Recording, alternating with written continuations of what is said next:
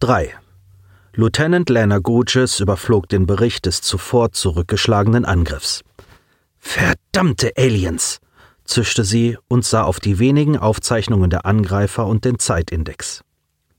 Keine sechs Stunden war der Absturz her, noch nicht einmal die Sonne war untergegangen, auch wenn sich das Ende des hier bestehenden Tages bereits am Himmel abzeichnete. Das ging schneller als gedacht. Sie sah zum Petty Officer an der Signalstation hinüber. Nell, haben wir offene Funkfrequenzen? Nein, Ma'am, antwortete die Angesprochene. Wie konnten Sie uns so schnell finden? Haben wir Sie etwa komplett unterschätzt? raunte sie zu sich selbst. Unterschätzen war nichts, was zum Charakter des Militärs gehörte. Eher ging jeder von einer mächtigeren Bedrohung aus und schlug einmal härter zu, als einmal zu schwach. Auf einem Holofeld ließ sie die Manhattan und die Umgebung anzeigen. Mehrmals drehte Gugis die Darstellung und prüfte die Reste ihres Schiffes von allen Seiten. Von der einen Seite waren sie durch den Felsen der anliegenden Gebirgskette geschützt, die andere zeigte ins offene Land, welches nun vor lauter Aliens nur so wimmelte. Jedem hier war klar, dass kein Notsignal gesendet werden konnte, solange die Techniker draußen nicht arbeiten konnten. Im Regelfall befanden sich zwei Hypercom-Antennen am Rumpf, nur dummerweise war die eine beim Aufsetzen und dem Zusammentreffen mit dem Gestein mit allem Drum und Dran abgerissen. Es blieb daher nur die Backbordseite. Haben wir noch einen funktionierenden Pulsblaster, um in diese Belagerung zu feuern? fragte sie laut und sah zur taktischen Kontrolle. Petty Officer Carey prüfte die Schiffsbewaffnung und schüttelte resigniert den Kopf. Alle ausgebrannt oder zerstört. An Backbord steht ein einziger frei, jedoch nicht in Funktion. Können wir den irgendwie einsatzbereit machen? Es ist möglich, Ma'am, jedoch nicht von innen, antwortete der Petty Officer. Wie die Antenne muss er an vielen Stellen rekonstruiert werden. Und selbst dann, aufgrund unserer gegenwärtigen Position, wird das Zielgebiet ein recht begrenztes sein. Gurgis strich sich über den Mund und sah auf die Liste der dringendsten Schadensmeldungen. Das Wrack, über das sie ihr erstes Kommando hatte, war nichts weiter als eine tickende Zeitbombe und ein Gefängnis zugleich. Und wenn wir doch einen dieser freien Satelliten ansprechen, brachte sich Commander Desmoulins ein. Seit Stunden saß er an seiner Station, sortierte die Einteilung der Schichten, der Versorgung der Ruhephasen. Sicher keine leichte Aufgabe. Gurgis irritierte allerdings die Ironie, dass ein Mann, der seit mehr als fünf Jahren vor sich hin vegetierte, ausgerechnet in einer solchen Krise seinen Verstand wiedergefunden zu haben schien. Commander! rief sie ihn respektvoll und richtete sich etwas auf. Desmoulins deutete in einer Bewegung, die an einen Betrunkenen erinnerte, auf die Kommunikationskontrolle. Nun, da der Feind weiß, wo wir sind, sollten wir unser Notsignal verschlüsseln und in deren Satellitennetz einspeisen. Die Frage ist, ob sie die Weiterleitung nicht unterbinden, warf Petty Officer Nell als Kommunikationsoffizier ein. Es gibt hier nur wenige offene Satelliten. Alle zusammen verknüpfen diese Welt zwar im privaten Bereich, allerdings. Die junge Frau unterbrach sich selbst, als sie die Satelliten auf ihre Liste setzte. Ja, fragte die Kommandantin, die beiden aufmerksam zugehört hatte. Pionell erwiderte Guges Blick leicht ernüchtert. Die Bandbreite unseres Notsignals ist um ein Vielfaches höher. Wir brauchen Stunden, um es hochzuladen. Und dieser Berg. Guges begriff sofort und beendete den Satz. Der uns Schutz vor deren Sensoren geben sollte, würde die Übertragung stören. Exakt, Ma'am. Dann müssen wir mehrere kleine Pakete hochladen, schlug Desmoulin vor. Petty Officer Nell wandte sich wieder ihrer Station zu und gab die nötigen Berechnungswerte ein. Stirnrunzelnd nahm sie die Ausgabe auf. Tja, nach Berechnung der Satellitenrotation, der Leistung und der Minimalanforderung unseres Notsignals ähm, haben wir alle 14,5 Stunden für etwa sechs Stunden ein offenes Fenster. Sie wandte sich wieder der ausgebrannten Brücke zu. Damit müssen wir sieben Pakete schnüren. Und hoffen, dass die, die da oben in Wartestellung sind, nicht entdeckt werden, bis alle oben sind. Gurgis sah auf die Berichte des zuvor stattgefundenen Angriffs. Und wir müssen hoffen, dass die keine schwereren Geschütze auffahren oder neue Schiffe ins System bringen. Desmoulins ließ seine Schultern hängen. Nun doch, Antigraf? Energisch schüttelte Gurgis ihren blonden Schopf. Absolut nein. Jetzt, wo Sie unsere Position kennen, scheidet diese Option endgültig aus. Dann, nach einer kurzen Pause, Bereiten Sie das geteilte Notsignal vor. Laden Sie es in deren Satellitennetz. Jawohl, Ma'am. Anschließend wandte sich Gurgis zurück an die Taktik. Carrie, ein weiterer Trumpf wäre die Reparatur des Backbord-Pulsblasters. Kriegen Sie das in dieser Situation hin? Das sollte uns möglich sein. Gut. Gorges sah über den Rest der Brücke. Die übrigen Prioritäten verschieben sich entsprechend. Lassen Sie uns das Nötigste wieder instand setzen. Grund- und Verteidigungsfunktionen müssen laufen. Diese Viecher dürfen auf keinen Fall hier hereinkommen. Wir kommen dann aber auch nicht raus, erinnerte Desmoulins. Das müssen wir auch nicht, erklärte Gurgis. Das Lebenserhaltungssystem versorgt uns. Wir müssen es nur schaffen, diese Belagerer in Schach zu halten, bis entweder die FTL-Antenne repariert ist oder diese Pakete hochgeladen sind. Sie nickte Petty Officer Nellen noch einmal zu und schlug die Beine übereinander. So oder so, in wenigen Tagen kommt die Kavallerie. Sicher, fragte Desmoulins. Die Manhattan war das stärkste Schiff unserer Flotte. Wer oder was soll da kommen? Nur ein kleines hellblaues Licht, hoch oben am tragenden Metallgerüst befestigt, ließ Colin in dieser außerirdischen Scheune etwas erkennen. Das nach oben hin schmal verlaufende Gerüst erinnerte ihn an ein Spinnennetz. Die Plado bedienten sich während ihrer Entwicklung sehr wahrscheinlich an vielen Konstruktionsbeispielen aus der Natur. Auch der Teller in seiner Hand war sechskantig. Ohne zu fragen brachte das fremde Wesen Wasser und mehrere Nahrungsmittel mit. In Colin brannte ein mörderischer Hunger, der sich angesichts der mitgebrachten Speisen schmerzhaft steigerte. Egal was es war, er aß es.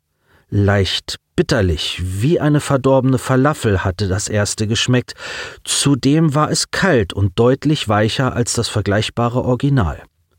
Schneller als der Außerirdische seine Portion zu sich nahm, stopfte Colin dennoch alles in sich hinein und spülte es mit dem Wasser hinunter.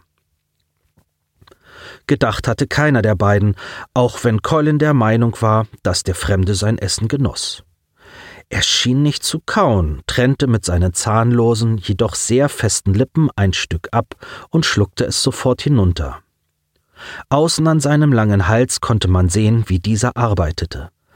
Dort musste sich das Kauzentrum befinden. Tatsächlich nahmen das Essen und auch die Faszination dieses komplexen Fremden Colin das Zeitgefühl.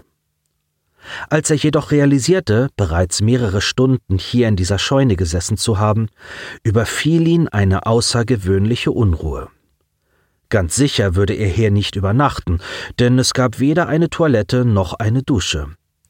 Er stellte seinen Teller auf den Boden, stand auf und sah auf das fremde Wesen, das mit seiner freien Hand und einer elenden Geduld an seinem Computer herumfummelte und mit der anderen wie ein Vogel einen kleinen Happen nach dem anderen zu sich nahm. Normalerweise war es Colin, der andere mit seiner ausdauernden Geduld auf die Palme brachte. Das war seine Stärke. Ruhe bewahren, Kraft schonen und ausharren. Nichts davon konnte er in dieser Situation. Seit dem kurzen Kontakt mit Simon vor über zwei Stunden war nichts mehr zu hören. Das Signal war erloschen und eine Anfrage aus seinem Implantat blieb unbeantwortet. Es gab auch keinen offenen Satelliten mehr, wie der Fremde noch vor dem Essen erklärte, aber er versprach nach Ersatz zu suchen. Die Unwissenheit über die Dinge, die am Wrack geschehen sein konnten, steigerte Collins Unwohlsein. Nach mehreren Schritten willkürlich in undefinierte Richtungen sowie einmal im Kreis straffte er seine Schultern und trat an die Tür. Sofort richtete sich das Krebsalien auf. Wohin willst du? halten dessen Gedanken in Collins Kopf. Dieser drehte sich um und ihre Blicke trafen sich. Die Sorge um Simon wurde offenbar genauso übertragen wie die verbalen Gedanken. Du willst einfach so losziehen, auf einem dir fremden Planeten, fragte das Wesen und stand auf. Seine klobigen, rauen Füße stampften auf dem trockenen Boden. Was soll ich sonst tun? antwortete Colin. Die Mimik des Fremden verzerrte sich zu einer beinahe angenehmen Art und Weise. Wie wäre es damit? Er hielt den handlichen Computer Collins rundem Gesicht entgegen. Ich zeichne dein Signal auf. Stirnrunzelnd sah Colin vom Computerpad zum Krebsalien. Die Gedanken, die er erfuhr, waren nicht eindeutig. Und wozu? Wenn ich euer Signal auf meinem Naurück anzeige, kann ich erkennen, ob dein bester Freund deine Rufe überhaupt empfängt. Abermals hellte sich die Miene des Fremden mit einem Blähen seiner schmalen Wangen auf. Und danach ist es möglich, auch eine gesicherte Leitung zu verwenden. Colin verstand, was das Alien vorhatte, nicht aber warum es dies tat, warum es ihn schützte oder Wasser und Nahrung brachte. Warum tust du das für mich? Was meinst du? Das Horn auf dem schuppigen Kopf des Aliens schaukelte leicht, und seine sechs Knopfaugen wurden ein wenig kleiner. Na, mir helfen. Warum? Ist das falsch? Colin schüttelte seinen Kopf, unbedacht, dass der Fremde diese Geste wahrscheinlich nicht verstand. Nein, nein, nur ungewöhnlich. Er deutete auf den sechskantigen Teller am Boden. Du hast mir Essen gebracht, mich hierher gebracht. Und alles nur so? Ohne Hilfe anderer kommt man nur schwer voran und manchmal gar nicht, antwortete der Fremde, und wieder blähten sich seine Wangen. Es schien Freude zu bedeuten, entschied Colin und sah das hässliche Gesicht eine Weile an. Das abstoßende Äußerliche hatte so gar nichts mit seinem Innersten gemein. Er wohl auf ihn wirkte? Colin empfand sich selbst schon als hässlich, weshalb er auch keinen Spiegel in seinem Zimmer hatte. Er war schlicht fett, nicht anders konnte man es sagen. Ungesund wäre eine freundliche Untertreibung, einen 15-Jährigen mit 108 Kilo Eigengewicht zu beschreiben. Seit er denken konnte, war er Hänseleien ausgesetzt. Anstatt etwas dagegen zu tun, wurde er noch fetter, lernte sich mit Worten zu verteidigen oder mit den Fäusten, wenn es sein musste. Respekt hatte dennoch niemand vor ihm, bis auf Simon. Dieser interessierte sich nicht für Äußerlichkeiten.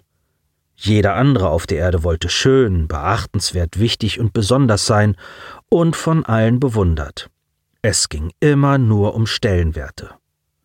Colin minimierte seinen Stellenwert und Simon achtete ihn dafür. Welch Absurdität. Noch absurder jedoch war dieses Wesen ihm gegenüber, das sehr wahrscheinlich einen Flusskrebs oder einen Hummer attraktiver fand als einen Menschen und wie Simon sich offensichtlich keinen Moment über Äußerlichkeiten Gedanken machte. Wieso eigentlich kämpfte die Menschheit gegen diese Kreaturen? Sie schienen weder dumm noch aggressiv zu sein, anders als die meisten Menschen. Ein wenig fühlte er sich gerade in Simons Ansichten bestärkt, dass Aliens gar nicht so falsch sein konnten. Colin selbst war wie jeder zweite Junge vom Außerirdischen und dem Universum fasziniert, dennoch scheute er es wie jeder andere. Fremdes mochte wie ein schrecklicher Unfall seinen Reiz haben, dennoch blieb es fremd und unberechenbar, auch wenn Simon immer wieder die Gedanken streute, das Fremde anzunehmen, sich mit ihm gleichzustellen, um die urtypischsten Ängste zu überwinden. Er kam nicht umhin, seinem besten Freund jetzt hier in diesem Moment recht zu geben. Er zog seinen gut gepolsterten Bauch ein, hob sein Kinn und streckte seine rechte Hand aus. Die linke hob er zu einem Gruß. Ich bin übrigens Colin Danton von der Erde. Die Mimik des Fremden veränderte sich ebenfalls. Er hob seine verkrüppelte Hand und streckte Colin die andere entgegen. Ich bin Bafir von Firdars. Zwei Worte, die das interne System nicht übersetzen konnten. Bafir, wiederholte Colin laut. Das Naurück signalisierte in diesem Moment eine Verbindung durch ein orangenes Blinken. Bafir sah auf die Eingabefelder und streckte seine Finger nach dem Gerät aus. Mit Berühren des Indikators baute sich ein Holofeld über dem Gerät auf. Ich habe einen Satelliten gefunden, der Kontakt zu deinem besten Freund ermöglichen kann. Er griff in die Lichterstellung und variierte einige Einstellungen. Wenn ich einige Anpassungen vornehme, kann mein Naurück sich von nun an selbst immer wieder neu verbinden.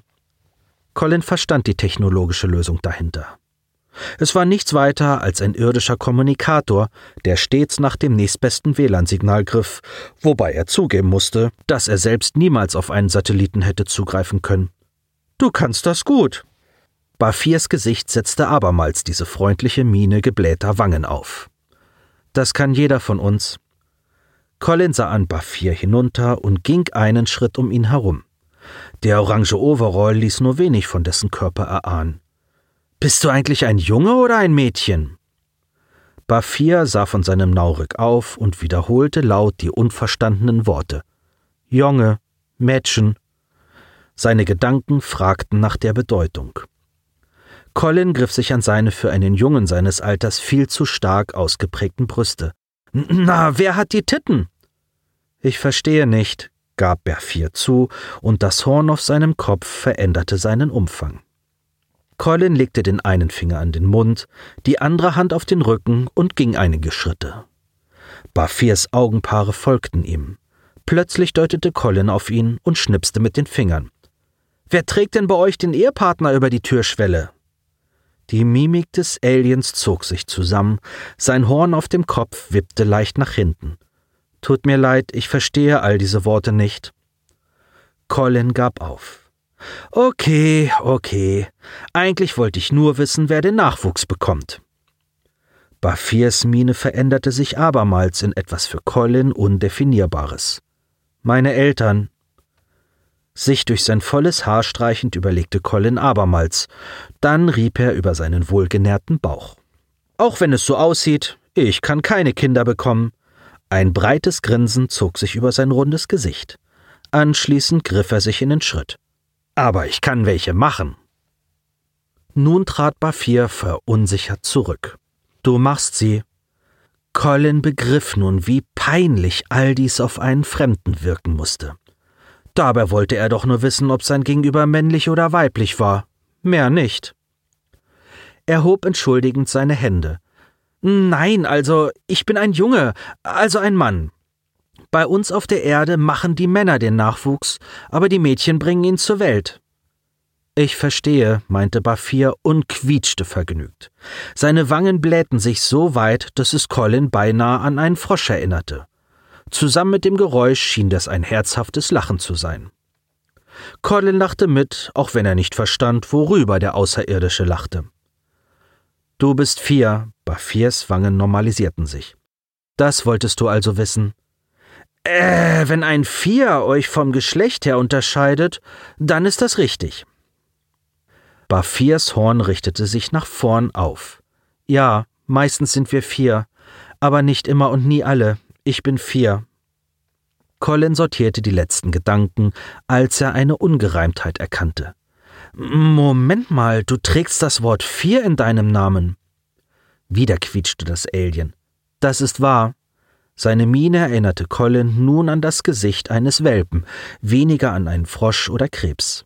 Bei meiner Geburt war ich wohl unglaublich zappelig. Daher nannten mich meine Eltern Bafir.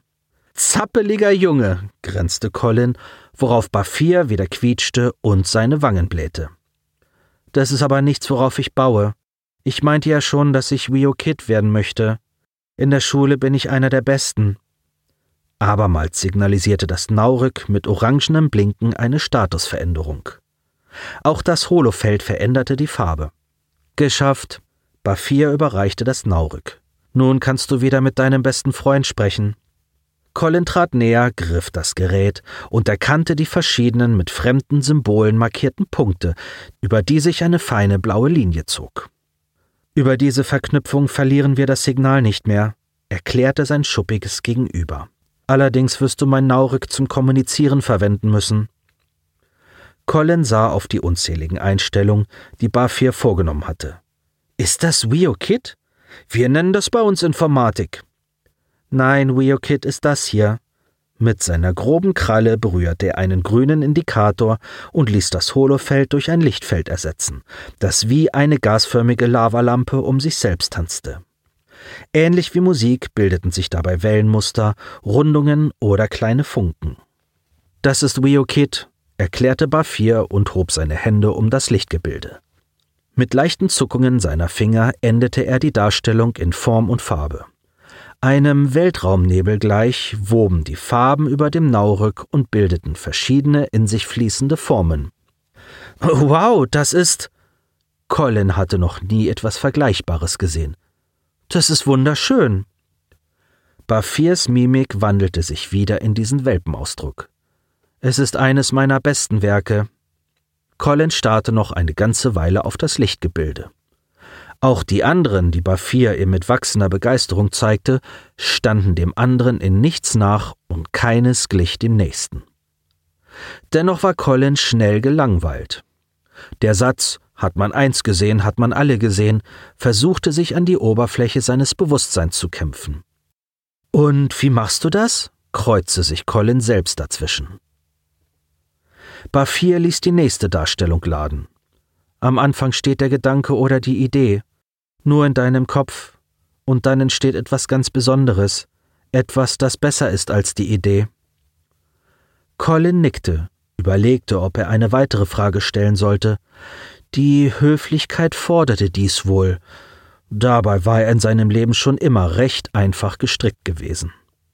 Vieles verstand er auch einfach nicht, Dazu gehörte auch dieses Lichtspiel. Dabei hätte er es gerne verstanden, wieso und warum sich jemand für etwas derart Langweiliges begeistern konnte und was es war, das er selbst nicht sah. In seinem bisher recht kurzen Leben hatte Colin nie etwas anderes getan, als seine Zeit mit Computern zu füllen. Spiele, Comics, interaktive Filme, Hologramme, Pornos. Wie ein ganz normaler Teenager, da unterschied er sich kaum von den anderen. Sein verborgenes Talent lag beim Verstehen und Anwenden von Technik und Software. Im Gegensatz zu Bafirs Licht war dies geordnet und verständlich. Collins großes Ziel bestand darin, zusammen mit Simon der Space Force beizutreten, um die Faszination des Fremden hautnah zu erleben. Im Grunde so wie genau in diesem Moment. Nur dass dies hier völlig anders war, als es jemals jemand berichtet hatte. Seit Colin denken konnte, warnten Medien und Militär vor der möglichen Bedrohung durch Außerirdische. Ihre Schiffe, ihre Präsenz, sogar ihre Welten. Jetzt, wo man wusste, wonach man schauen musste, war all das nur noch einschüchternd. Seit die Erde von den Kreaturen da draußen entdeckt worden war, bereitete man sich darauf vor, dass diese eines Tages ihre schleimigen Füße auf irdischen Boden setzen konnten. Bafir besaß allerdings weder schleimige Füße, noch schien er besonders an Waffen oder Eroberung interessiert zu sein. Er scheute noch nicht einmal das Außerpladoische oder was auch immer Colin hier auf diesem Planeten war. Dieses kleine, spindeldürre Krebsalien hatte nur Augen für seine langweiligen Lichtgebilde. Im Kampf ums Überleben, sollte es diesen einmal geben, würde es ihm jedoch nichts nutzen. Wie man es in der Space Force seit Anbeginn sagte, Überleben bedeutet siegen, bedeutet kämpfen. Im Grunde war es wie ein Gebot, das jedem Menschen in die Wiege gelegt wurde. Unbestritten blieb, dass nur Sieger weder kamen und nur der, der weiterging, ein Sieger werden konnte. 570 so groß war die Besatzung der Manhattan in ihrem Ursprung. Über 250 sanitäre Einrichtungen waren auf dem Schiff installiert. Lieutenant Gorges lehnte an der Wand inmitten der Schlange für eine der 14 Verbliebenen, die noch funktionierten und unter 336 Überlebenden aufgeteilt worden waren. Die Schräglage des Schiffes machte eine Benutzung noch komplizierter, als sie ohnehin schon war. Gorges hielt sich den schmerzenden Bauch.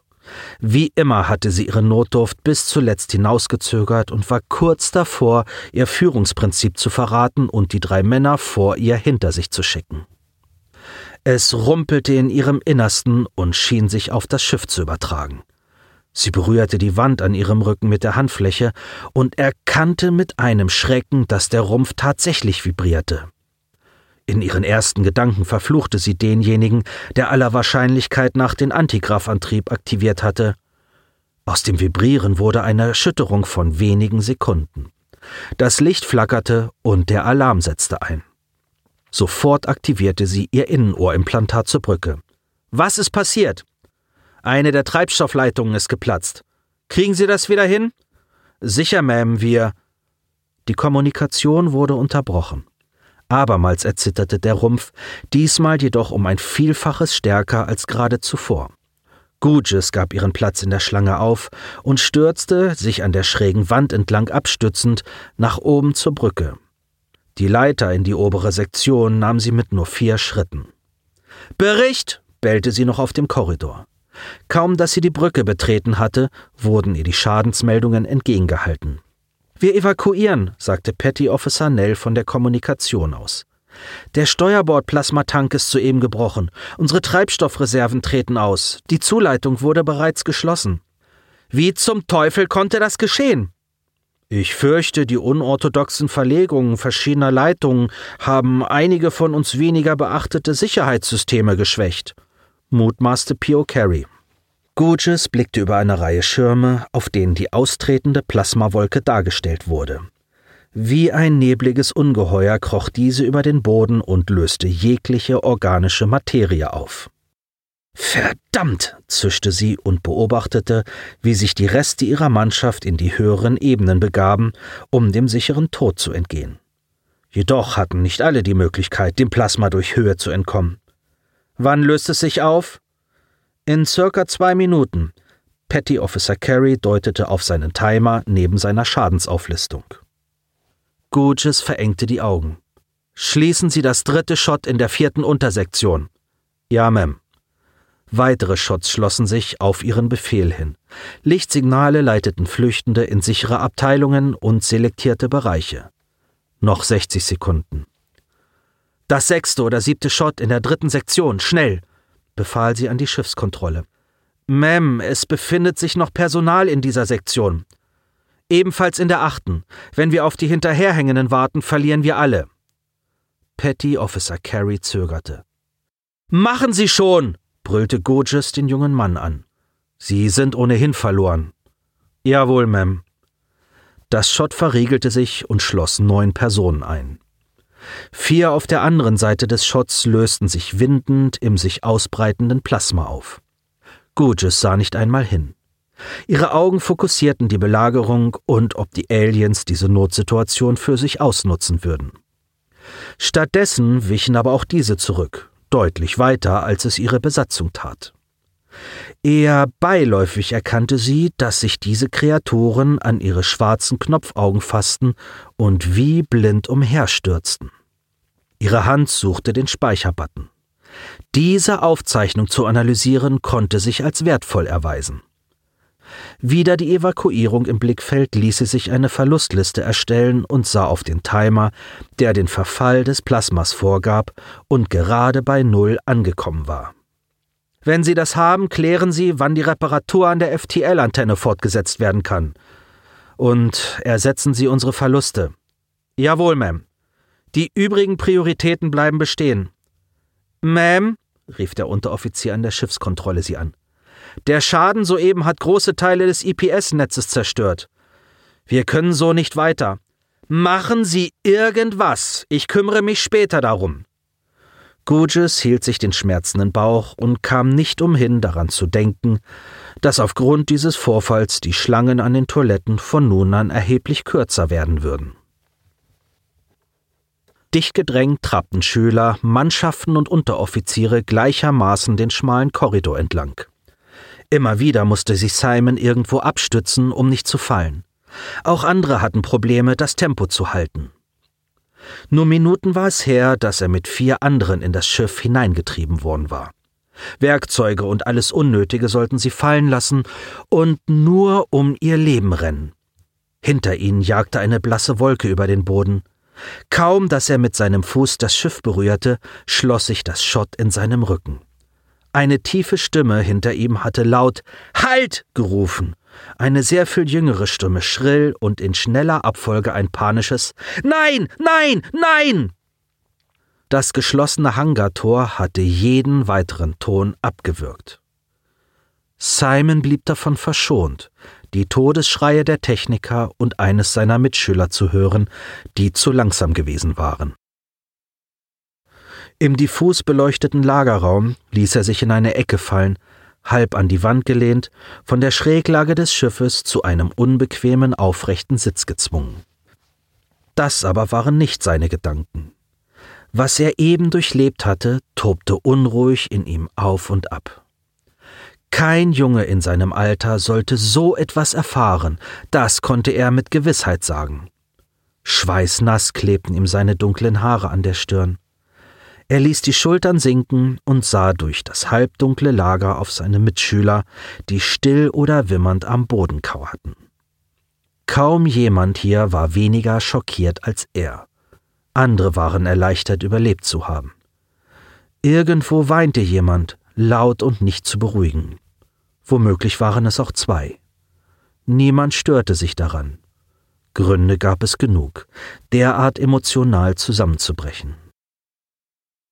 Wie aus dem Nichts schob sich ein kleines Paket aus dem Schatten vor seinen Augen.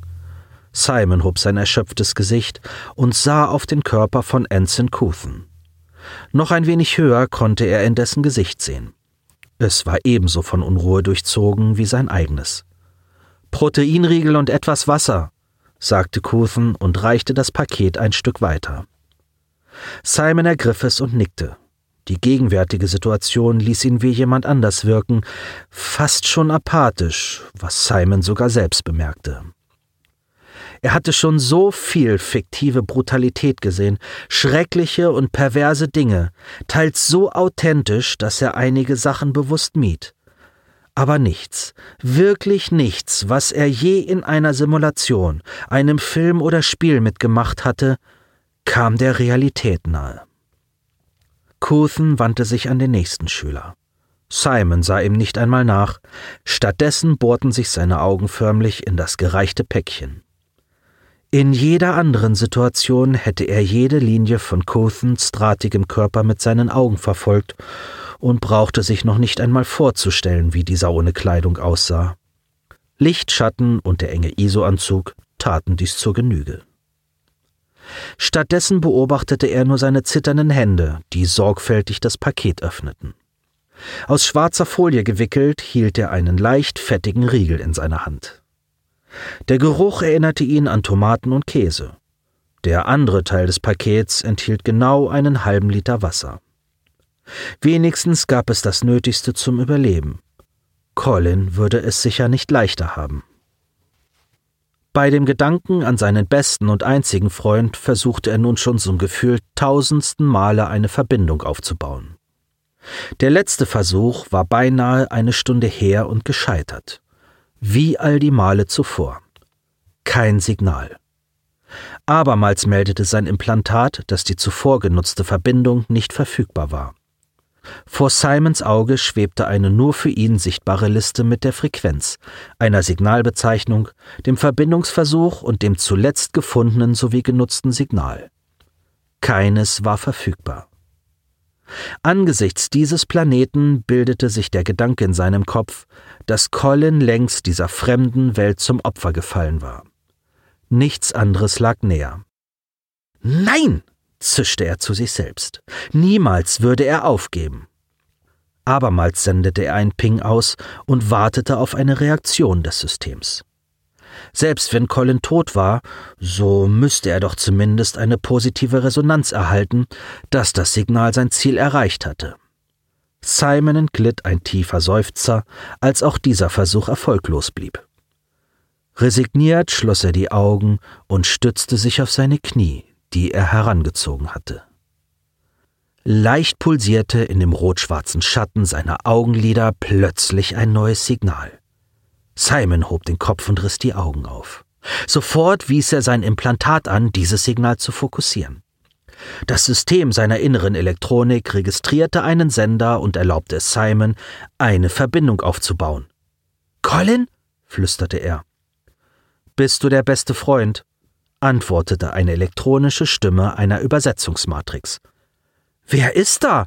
fragte Simon und prüfte zugleich den Empfänger, nur um sicherzugehen, dass er sich nicht in einen fremden Kontakt verirrt hatte. Colin als Empfänger wurde bestätigt. Ich bin Bafir. Wer? wiederholte Colin erneut. Ein Freund von Colin. Simon überlegte. Diesen Namen hatte er noch nie gehört. Waren noch andere Zivilisten in den Kapseln? Gehörst du zur Mannschaft? Nein, übersetzte das System. Bist du auch abgestürzt? Ich wohne hier. Simon runzelte die Stirn. Wie, du, du wohnst hier? Etwa auf dieser Welt? Ja, ich bin ein. Hey, Slim! platzte Collins Stimme hell und laut dazwischen. Simon wäre beinahe aufgesprungen, sah sich hektisch um und senkte seine Stimme. Colin! Er versuchte ein Holobild des anderen Empfängers vor seinen Augen aufzubauen und scheiterte damit. Colin, was ist da los? Ist das etwa ein Ureinwohner? Colin lachte hell. also ja, er ist ein Alien. Und nein, er ist kein Ureinwohner. Ein Alien? Das ist ja. Sofort erstickte Simon seine Begeisterung und sah sich unsicher um. Das ist Wahnsinn! Wie ist er so? Äh, schuppig, wie ein Krebs. Ich will ihn sehen, forderte Simon beinahe schon euphorisch. Hey, komm runter, er kann jedes Wort hören. Simon stutzte. Wie das? Collins Stimme erklärte mit wenigen Worten, wie Bafir das Signal umgeleitet hatte, um eine dauerhafte Verbindung zu etablieren. Danach erklärte er endlich, wie und wo er untergekommen war und dass er sogar etwas zu essen bekommen hatte. Und warum hast du das nicht gleich gesagt, dass du in Sicherheit bist? fragte Simon zwischen Empörung, Erleichterung und Neugierde über die Situation, in der sich sein bester Freund befand. Ich hatte ganz andere Sachen im Kopf, Slim. Ich dachte, ich sterbe hier oder so. Simon sah auf den Proteinriegel. Und stattdessen geht es dir besser als uns. Besser? Wie sieht's denn aus bei euch? Das Schiff bleibt Schrott. Wir sind eingeschlossen und versuchen es wieder irgendwie hinzubekommen. Und dann? Ein Notsignal, dazu müssen wir aber raus. Simon unterbrach sich. Er wollte die Belagerung und die Krise zwischen beiden Völkern besser nicht erwähnen, solange Colin neben einem Alien saß. Er räusperte sich. Und allein die Schlangen vor dem Klo. Betten gibt's auch keine. Und die Decken müssen wir uns teilen, die wurden durchgeschnitten. Das klingt echt beschissen, seufzte Colin, wechselte aber wieder die Stimmlage. Hey Slim, wann kommen die mich holen? Simon sah sich um. Angesichts der Belagerung, der vermehrten Probleme und der Tatsache, dass heute bereitwillig mehrere Menschen dem Tod überlassen worden waren, um die Mehrheit zu retten, würde es sehr wahrscheinlich zu keiner Rettungsaktion kommen. Ich weiß es nicht. Simon schluckte. Ich glaube nicht mal, dass die vorhaben, eine der Kapseln einzusammeln. Wieso? Warum sagst du sowas? Collins Stimme wurde höher. Es sind heute Menschen gestorben, einer aus unserer Klasse. Die haben das Schott geschlossen, um die anderen zu retten und ihn geopfert. Verdammt, deshalb. Ein Einzelner ist denen nichts wert. Colin blickte auf. Vor ihm schwebte die holographische Darstellung von Simons Gesicht. Sein entsetzter Blick, seine geweiteten Augen und das verschwitzte Haar. Colin kannte ihn lange genug, um zu erkennen, wie ernst die Lage war. Ihr Menschen seid schrecklich, halte Bafirs Urteil in Collins Gedanken auf. Nein, das Militär ist es, sandte er die Antwort und sah auf das Hologramm seines besten Freundes. Und nun? Ich kann doch nicht hierbleiben. Durch Simons Darstellung hindurch blickte Colin auf das Fahrzeug, mit dem Bafir ihn hergebracht hatte. Wie viele Tage sind wir mit diesem Ding unterwegs? Simon war verdutzt. Was meinst du? Oh! Colin hatte nicht bemerkt, dass er laut gesprochen hatte und stellte die Frage in Gedanken an den Außerirdischen. Wieder an Simon gewandt, erklärte er, dass es dieses Fahrzeug gab. Ein Auto? Colin wiegte den Kopf. Eher eine Art überdachtes, schwebendes Motorrad. Nimm es, forderte Simon. Bafir konnte durch Collins Gedanken und die Übersetzung von Simons Antwort in etwa erkennen, was beide Jungen besprachen. Etwa drei Poek, erklärte er. Was bedeutet das? fragte Simon. Tage, übersetzte Colin. Nur drei Tage? Nimm es, forderte Simon abermals. Aber es gehört meinem Vater, merkte Bafir an. Bitte, bitte, du musst ihn herbringen, flehte Simon. Bafir ließ sein Kopfhorn schaukeln und blähte anschließend seine Wangen auf. Einverstanden, versuchen wir es. Die Systeme des Fahrzeugs, das Bafir als Encebo bezeichnete, fuhren schrill hoch. Blaue und orange Felder hoben sich von einer schwarzen Eingabefläche ab, und ein summendes Feld versetzte das Gefährt in die Schwebe. Die Krallen des Außerirdischen gelangten mit wenigen Bewegungen an alle Indikatoren und setzten das Cebo langsam in Bewegung. Colin schob das große hölzerne Tor der Scheune auf, und sein Retter steuerte das Fahrzeug nach draußen. Wie abgesprochen verschloss Colin das Tor und stieg seitlich in das Gefährt, welches einem Militärhubschrauber gleich zu den Seiten hin offen stand. Beinahe schon unangenehm nah saß er an der Seite des Außerirdischen und sah sich kurz im hinteren Bereich um. Auf dem Rücksitz, auf dem Colin hergekommen war, stand eine metallische Kiste, in der Bafir nach eigenen Angaben alles Wichtige eingepackt hatte, vorrangig Essen, Ersatzkleidung, Energiezellen.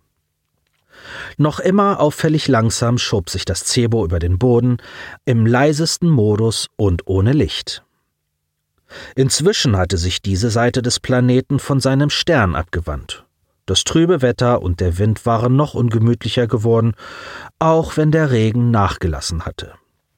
Als die Lichter des Farmhauses weit genug entfernt waren, beschleunigte Bafir das Cebo mit dem Entlangleiten seiner Finger an einer sich verfärbenden Linie auf dem Eingabefeld. Der plötzliche Schub drückte Colin in den weichen Sitz. Wow! rief er aus. Das geht ja ab! Grinsend sah er den Außerirdischen an. Wie schnell kann das denn? Bafir deutete auf eine Anzeige, die im blauen Bereich außerirdische Symbole darstellte. Nochmal so viel. Mach mal, forderte Colin. Bafir prüfte eine andere Anzeige und ließ diese mit Druck auf mehrere Indikatoren neu berechnen. Einverstanden, Vier weitere Tastenfelder wurden berührt und der hintere Teil des Cebo jaulte kräftig auf. Abermals wurde Colin in seinen Sitz gedrückt. Das Gefährt gewann etwas an Höhe und rauschte mit einer Geschwindigkeit über den unebenen Boden, wie Colin sie nur aus einer Achterbahn kannte. Er richtete sich langsam auf und hielt seine Hand aus der Öffnung zu seiner Rechten und prüfte den Luftwiderstand. Übermütig streckte er seinen Kopf gegen den harten Fahrtwind, der ihm an seinen blonden, halblangen Haaren zerrte. Ja! brüllte er hinaus und ließ einen schrillen Schrei erklingen. Warum tust du das? hallte Bafirs Gedanke in seinem Kopf. Warum tue ich was? Den Schrei. Das tun wir Menschen nun mal, wenn wir uns freuen. Er zog seinen Kopf wieder rein und stieß Bafir an. Versuch es auch mal! Dieser aber verneinte, wie Colin an der Bewegung von dessen Kopfauswüchsen bereits erkennen konnte. Stattdessen fuhren transparente Scheiben aus dem hinteren Teil hervor und verschlossen das Fahrzeug vollständig. Ein leichtes oranges Licht sprang an und auch die Temperatur erhöhte sich ein wenig. Langweiler, grummelte Colin. Ich habe gelernt, dass Menschen außergewöhnlich emotional und auch entsprechend aggressiv sein sollen. Aber bisher hast du dieses Verhalten nicht gezeigt. Ich bin doch nicht aggressiv, empörte sich Colin mit lauter Stimme. Die Übersetzung seines Implantats an Bafir war jedoch unbetont. Dennoch blieb dem Außerirdischen anhand der verbalen Laute nicht verborgen, wie dieser sich erregt hatte, und er erwiderte den Ausbruch mit geweiteten Knopfaugen. Colin erkannte den Schrecken in Bafirs Gesicht, sackte in sich zusammen und sandte eine Entschuldigung aus. Du hast recht, Menschen neigen zu starken Gefühlen. Er versuchte zu lächeln. Aber die gehen in alle Richtungen. Wir können uns genauso intensiv freuen und Gutes bewirken. Ja. Bafir wandte sich wieder dem Steuer zu. Colin musterte ihn, sah durch das transparente Material neben sich und kurz darauf wieder auf seinen außerirdischen Retter. Ein weiterer Moment des Schweigens zog vorbei. Ja, was? Fragte er schließlich. Bafir schien weniger glücklich über die letzten Momente zu sein.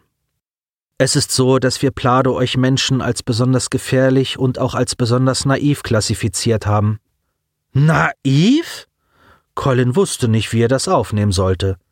Es war kein Geheimnis, dass nur wenige Menschen mit hoher Intelligenz gesegnet waren. Auf rund zwei Millionen Dummköpfe kam ein einziges Genie.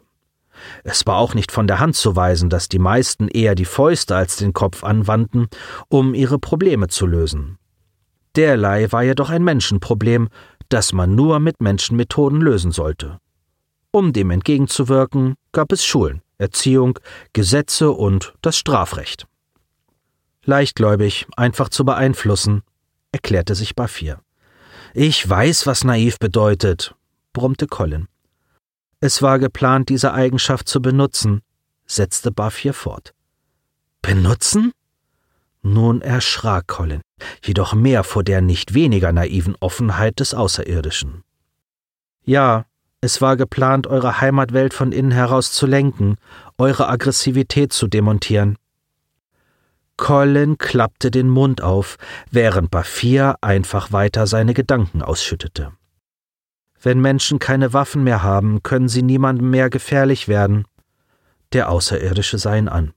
Die Alternative wäre schlimmer. Schlimmer? Bafirs Horn bestätigte. Euch irgendwie unter Kontrolle halten. Aber wieso macht ihr sowas? Kontrolle, Unterwanderung, das hatten so viele Menschen zuvor schon so oft versucht. Nun aber wollten Kreaturen von außen dasselbe tun? Wenn man euch Menschen gestatten würde, technologisch so weit zu kommen wie alle anderen, wären die Schäden für andere Völker enorm. Es ist zum Schutz aller. Colin schwieg, noch immer im Wechsel zwischen Entsetzen und Unglaube. Seit er vor 15 Jahren das Licht der Welt erblickt hatte, herrschte um ihn herum die Angst vor den Außerirdischen. Filme erzählten schon vor Hunderten von Jahren, dass es eines Tages zu einer Invasion kommen würde. Alle Militärs der Welt hatten sich lange vor seiner Geburt zur Space Force vereint. Mit Schiffen, Satelliten und Stationen schützte man den blauen Planeten vor jedem Einfluss. Kein fremdes Objekt kam mehr unbemerkt in das Sonnensystem oder über den Kuipergürtel hinaus. Nie wieder durfte dergleichen geschehen. Zusammen mit Simon lachte Colin immer wieder über diese Geld- und Zeitverschwendung, denn noch nie war eine Spezies in Erscheinung getreten, die es mit der Erde aufnehmen konnte. Selbst dieses eine Schiff des Jahres 2089, welches man nach einem uralten Fantasyfilm den Todesstern genannt hatte, hatte man nie wiedergefunden.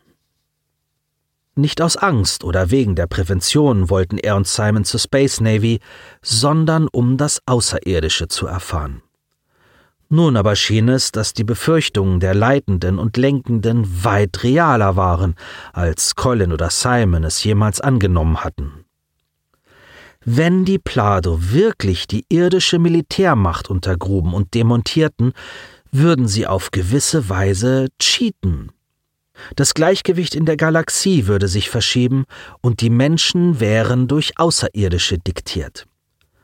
Dies nahm den Menschen jede Chance auf einen Sieg, verurteilten sie zu Verlierern, ohne dass sie je eine Chance erhielten. Es war ungerecht, es war falsch. Jedes System, jedes Ding, jedes Volk sollte dieselben Chancen bekommen. Niemand betrat ein Spielfeld, auf dem einer der Gegner schon im Vorfeld festlegte, wie gespielt werden würde. Die Plado waren nicht das, was Bafir darstellte. Colin fühlte sich verraten. Dabei hatte er gerade begonnen, Simons träumerisch positive Ansichten bezüglich fremden Lebens anzunehmen.